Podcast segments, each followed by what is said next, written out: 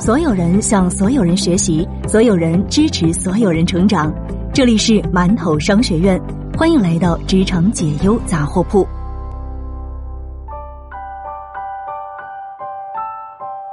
你好，这里是职场解忧杂货铺，我是悠悠。更多职场干货内容，您可以关注馒头商学院。今天和大家分享来自刘润的一篇文章：职场中如何快速晋升。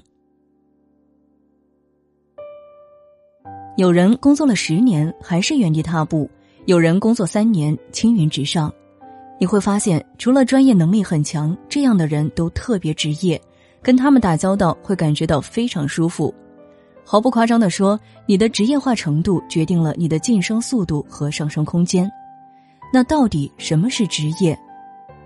今天我想和大家分享一些我的职业习惯，希望它能帮助你在职场晋升的道路上如虎添翼。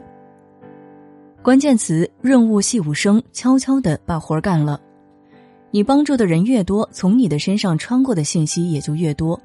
信息是什么呢？信息即权力。多干活儿不是坏事，干得越多，接触的人也就越多，掌握的资源也就越多。工作几年之后，你就知道，大部分情况下，职场的壁垒就是经验壁垒。经验越多，你的价值越高，可替代性就越小。所以，很多麻烦的事情千万不要嫌麻烦。组织中和你无关的事情，能帮就帮，不要以为这是资本在压榨你们的劳动剩余价值。商业的本质就是交易，价值产生于交换。关键词：不要炫耀自己的功劳。福耀玻璃集团董事长曹德旺有一次在接受采访时说道：“父亲教导他要滴水之恩，涌泉相报。”你如果帮助了谁，做了什么好事，做完后就要忘掉他，不要记在心上。记在心上，你会完蛋，会害了你。别人帮助过自己的要记住，自己帮助过别人的要忘掉。木秀于林，风必摧之。低调谦虚，风轻云淡，永远不要太张扬。关键词：少抱怨难处，多解决问题。德鲁克曾说过，公司组织是社会的一个器官。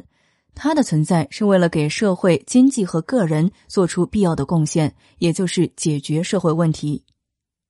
公司是一个创造价值的地方，你为公司创造价值，获得公司的尊重和认可，让公司信任的能力背后是强大的价值输出作为佐证。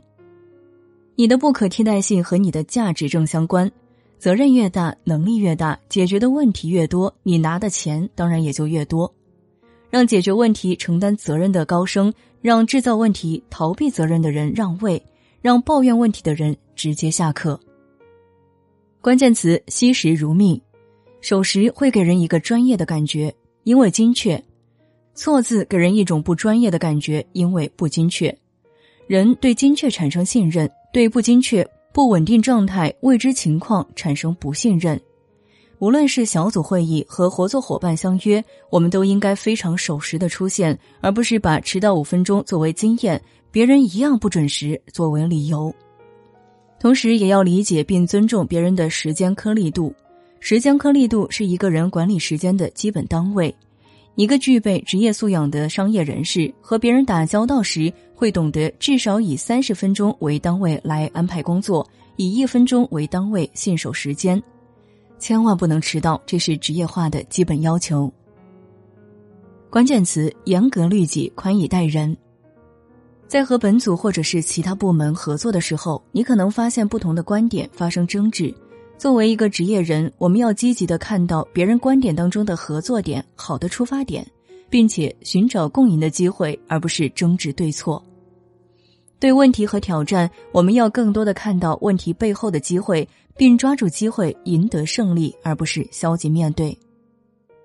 职场中的很多分歧其实不是事实问题，它很可能只是不同的认知体系之争，这种是非常难以说服对方的。